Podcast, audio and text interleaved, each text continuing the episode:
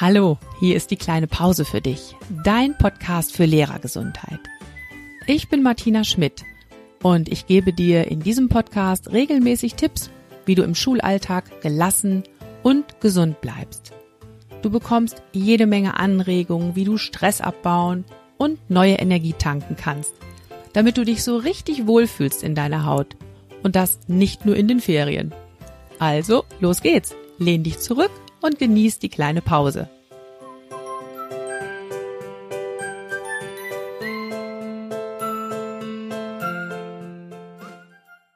Ja, hallo und herzlich willkommen im Podcast. Ich freue mich, dass du wieder dabei bist. Heute geht's um das Thema Homeoffice in Corona-Zeiten. Und ich habe drei Strategien mitgebracht für dein Zeitmanagement in dieser aktuellen Situation. Aber bevor wir in die Podcast-Folge heute starten, möchte ich dir noch ein bisschen was erzählen vom letzten Mal. Beim letzten Mal habe ich ja die Geschichte von den Glücksbohnen erzählt und dass ich da ein Päckchen gepackt habe für meine Lehramtsanwärterinnen und Lehramtsanwärter habe das auf die Reise geschickt, eine Grundausstattung, um Glücksmomente zu sammeln. Und ich habe danach von euch viele Rückmeldungen bekommen von Leuten, die gesagt haben, Mensch, so ein Päckchen möchte ich aber auch gerne haben. Ja, das kann ich gut verstehen. Und ich habe mir gedacht, du kannst so ein Päckchen haben. Ich habe nämlich noch fünf und werde sie einfach mal verlosen. Und am Ende der Folge erfährst du, wie du so eine Grundausstattung für Glücksmomente-Sammler gewinnen kannst. Was du also tun kannst, damit dein Name in der Lostrommel landet. Okay. Ja, bei meinen Lehramtsanwärterinnen und Lehramtsanwärtern, da sind die Päckchen inzwischen angekommen und viele von denen haben auch schon angefangen, Glücksmomente zu sammeln. Und als wir uns letztes Mal im Seminar getroffen haben, das war jetzt ja in der vergangenen Woche, da haben wir dann online ein Seminar gemacht, um uns zu verabschieden, was eigentlich natürlich ein bisschen traurig war.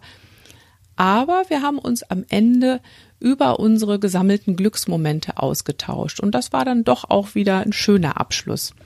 Ja, wenn du dich jetzt fragst, wovon ich hier eigentlich die ganze Zeit rede, Glücksmomente, Sammler und Päckchen und so weiter, dann hör doch einfach noch mal rein in die letzte Folge. Heute, wir starten nämlich jetzt in die neue Folge und heute geht's um eine Hörerfrage. Christiane hat mir nämlich geschrieben, und es geht um das Thema Tipps für Zeitmanagement. Sie hat mir geschrieben, ich gehe wirklich unter im Moment in meinem Homeoffice. Ich habe den Kopf hier einfach nicht mehr über Wasser. Ich bin völlig genervt von den ganzen Unterbrechungen. Immer kommt was Neues rein.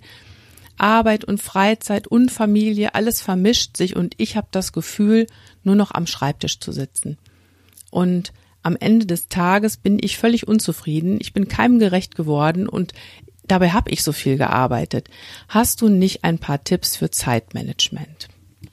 Ja, und das ist eine super Frage, Christiane. Vielen Dank dafür. Und ich denke, das erleben ganz, ganz viele andere Lehrkräfte im Moment so ähnlich wie du, Christiane.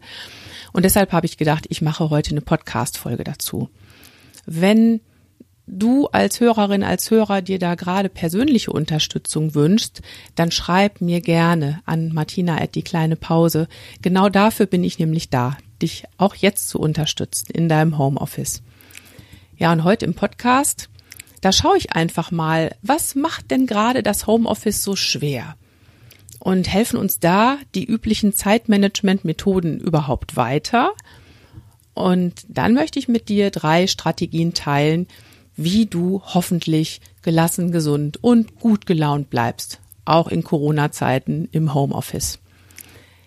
Ja, lass uns starten. Was macht denn gerade das Homeoffice eigentlich so schwer? Das Komische ist ja, dass gerade wir Lehrkräfte Profis sein müssten im Homeoffice. Viele von uns sind dran gewöhnt, zu Hause zu arbeiten ganz, ganz viele haben ein eigenes Arbeitszimmer und äh, kennen auch diese räumliche Trennung. Ich mache die Tür zu, da habe ich meine Arbeitsmaterialien drin.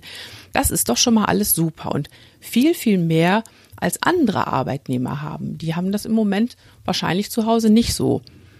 Ja, die meisten Lehrkräfte sind auch daran gewöhnt, ihre Zeit zu strukturieren. Ne? Wenn du überlegst, du weißt, du setzt dich abends noch mal drei Stunden an den Schreibtisch da hast du eigentlich so deine Struktur, wie du bestimmte Dinge abarbeitest. Ja, und selbst unsere Familien sind ja eigentlich auch dran gewöhnt, dass wir uns ab und zu mal zurückziehen und sagen, so, ich muss jetzt mal arbeiten, lasst mich in Ruhe. Ja, soweit sollte man noch denken, wo ist das Problem? Ja, das Problem ist, glaube ich, das, dass Homeoffice in Corona-Zeiten was ganz anderes ist als deine normale, gewohnte Schreibtischarbeit. Und ich glaube, uns allen ist auch völlig klar, woran das liegt. Jetzt ist zum Beispiel die Situation, deine Familie ist halt immer da. Kinder brauchen deine Unterstützung. Es ist laut in der Wohnung, während du arbeitest. Du musst deinen Schreibtisch teilen, deinen Computer vielleicht auch teilen. Oder ihr müsst euch auch absprechen, wer wann ins Internet geht, weil da die Verbindung nicht so gut ist. Also es gibt jede Menge Unterbrechungen. Ja, und dann hast du auch viel stärker als sonst das Gefühl, du bist fremdbestimmt. Denn du hast ja deine Zeit gar nicht so im Griff, weil es gefühlt so ist, dass andere dir immer neue Aufgaben zuwerfen. Die Familie hat immer was anderes, die Schule möchte immer neue Dinge und äh, wenn du in die Nachrichten schaust, ergeben sich da auch täglich Änderungen.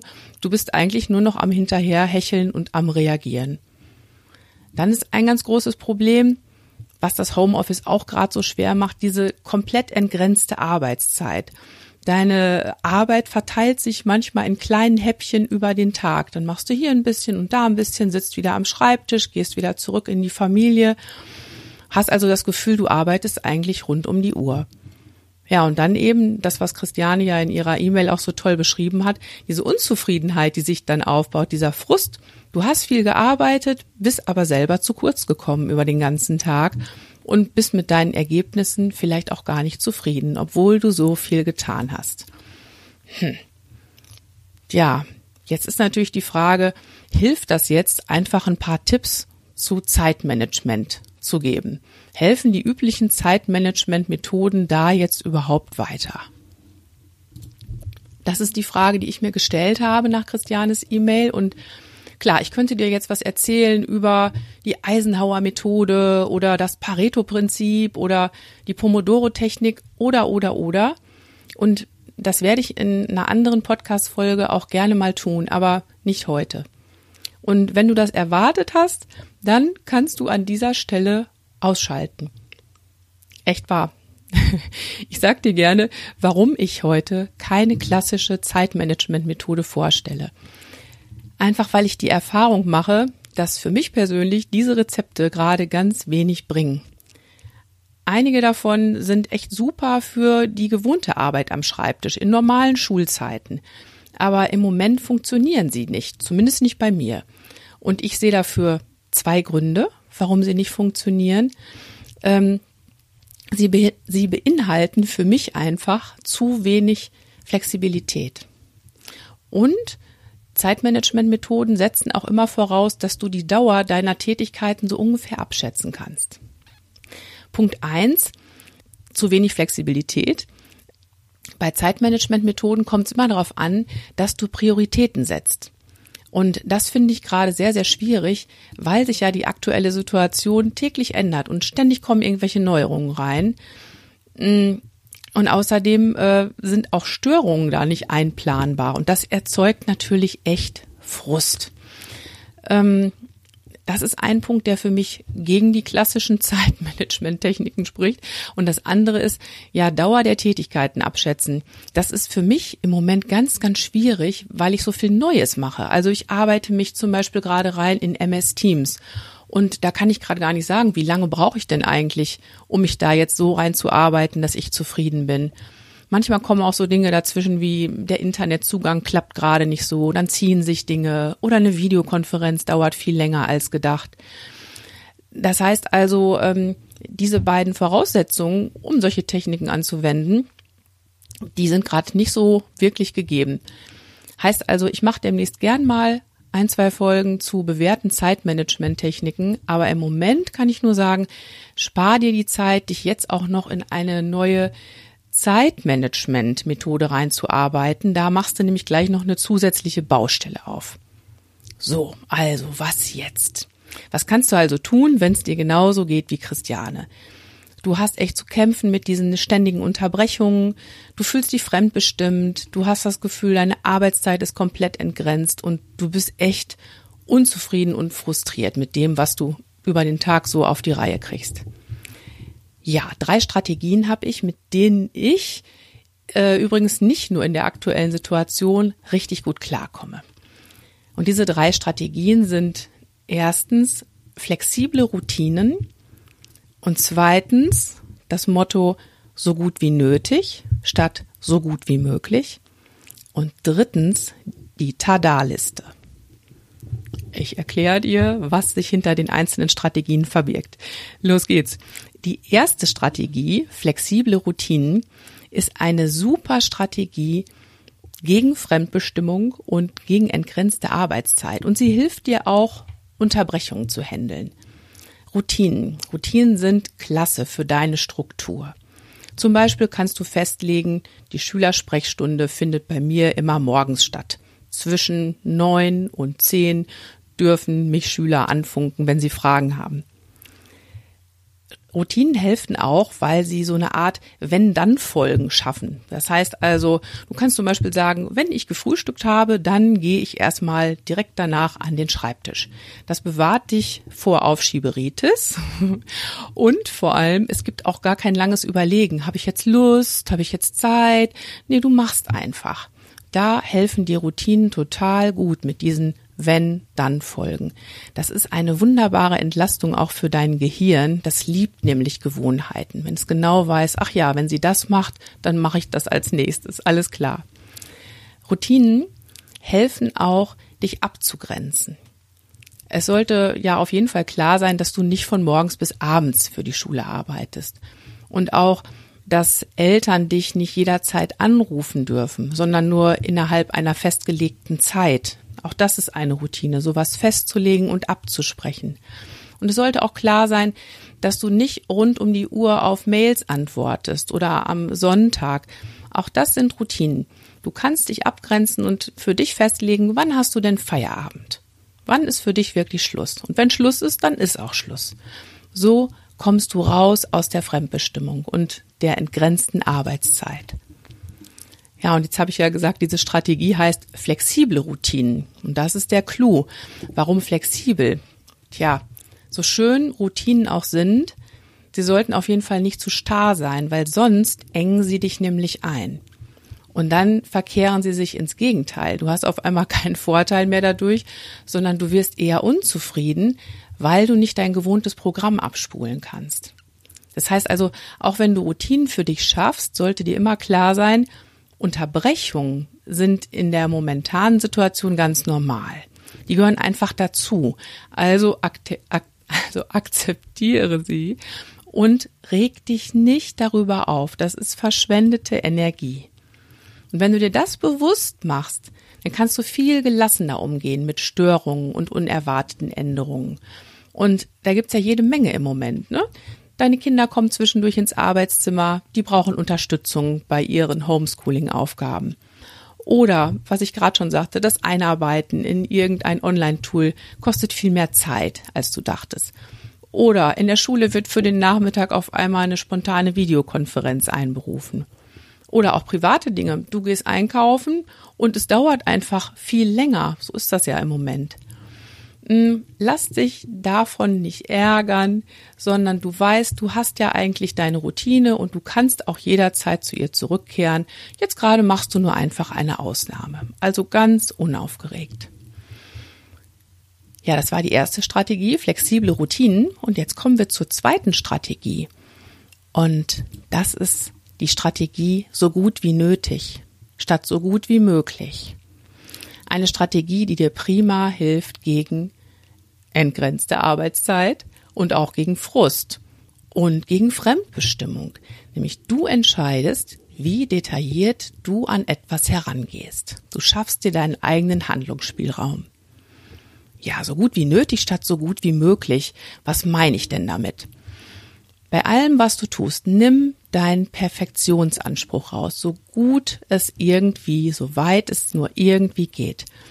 Mach Aufgaben so gut wie nötig statt so gut wie möglich. Das heißt zum Beispiel, du schreibst eine E-Mail an die Eltern, feil nicht ewig an irgendwelchen Formulierungen herum. Wichtig ist, dass die E-Mail rausgeht. Ja, also du kannst natürlich das so gut wie möglich machen, dann sitzt du vielleicht stundenlang dran. Du kannst aber auch einfach sagen, die E-Mail muss raus. Es muss nicht jede Formulierung perfekt sein. Es muss so gut wie nötig sein, so dass verständlich ist, was ich rüberbringen will. Ja, so gut wie nötig statt so gut wie möglich. Das gilt auch für Arbeitsmaterialien, die du für deine Schüler erstellst oder wenn du dran bist, das Protokoll für eure Videokonferenz zu schreiben. So gut wie, nötig, so gut wie nötig statt so gut wie möglich. Das heißt auch, es reicht, wenn ich mich erstmal ansatzweise in neue Techniken und Tools einarbeite. Ich muss mir jetzt nicht ein Erklärvideo nach dem anderen anschauen, sondern es reicht, wenn ich erstmal nur das lerne, was ich brauche. Oder noch besser jemanden frage, der sich damit auskennt, um Zeit zu sparen. Ja, so gut wie nötig statt so gut wie möglich. Das heißt auch, Aufgaben, die in der Zukunft liegen, nur grob planen, damit ich so ungefähr weiß, ja, wie mache ich das denn jetzt? Ne? Bei mir ist zum Beispiel gerade ähm, die neuen Lehramtsanwärter, die anfangen Anfang Mai. Da überlege ich jetzt ja so grob, wie kann ich das mit denen machen. Ich plane aber noch nicht bis ins letzte Detail, denn im Moment kommen täglich Änderungen rein und ich werde mich ärgern, wenn ich was schon ganz genau geplant habe und es dann doch wieder in die Tonne kloppen kann weil zum Beispiel auf einmal beschlossen wird, dass wir eben doch keine Präsenzseminare machen, sondern alles online organisieren werden. Also so gut wie möglich, nein, also so gut wie nötig statt so gut wie möglich. Das heißt also besser fertig als perfekt. Das war die zweite Strategie und jetzt kommen wir zur dritten. Und die dritte Strategie, die Tada-Liste. Das ist mein allerliebstes und mein wichtigstes Instrument, vor allem gegen Unzufriedenheit und Frust. Die Tada-Liste ist das Gegenteil zur To-Do-Liste. Ich habe To-Do-Listen lange versucht, aber ich bin jemand, der sich einfach immer zu viel draufpackt auf diese Liste und dann total unzufrieden ist, weil nicht alles abgehakt werden kann. Oder was bei mir noch viel schlimmer ist, ich schreibe mir dann immer noch neue Sachen auf meine To-Do-Liste im Laufe des Tages, die mir einfallen.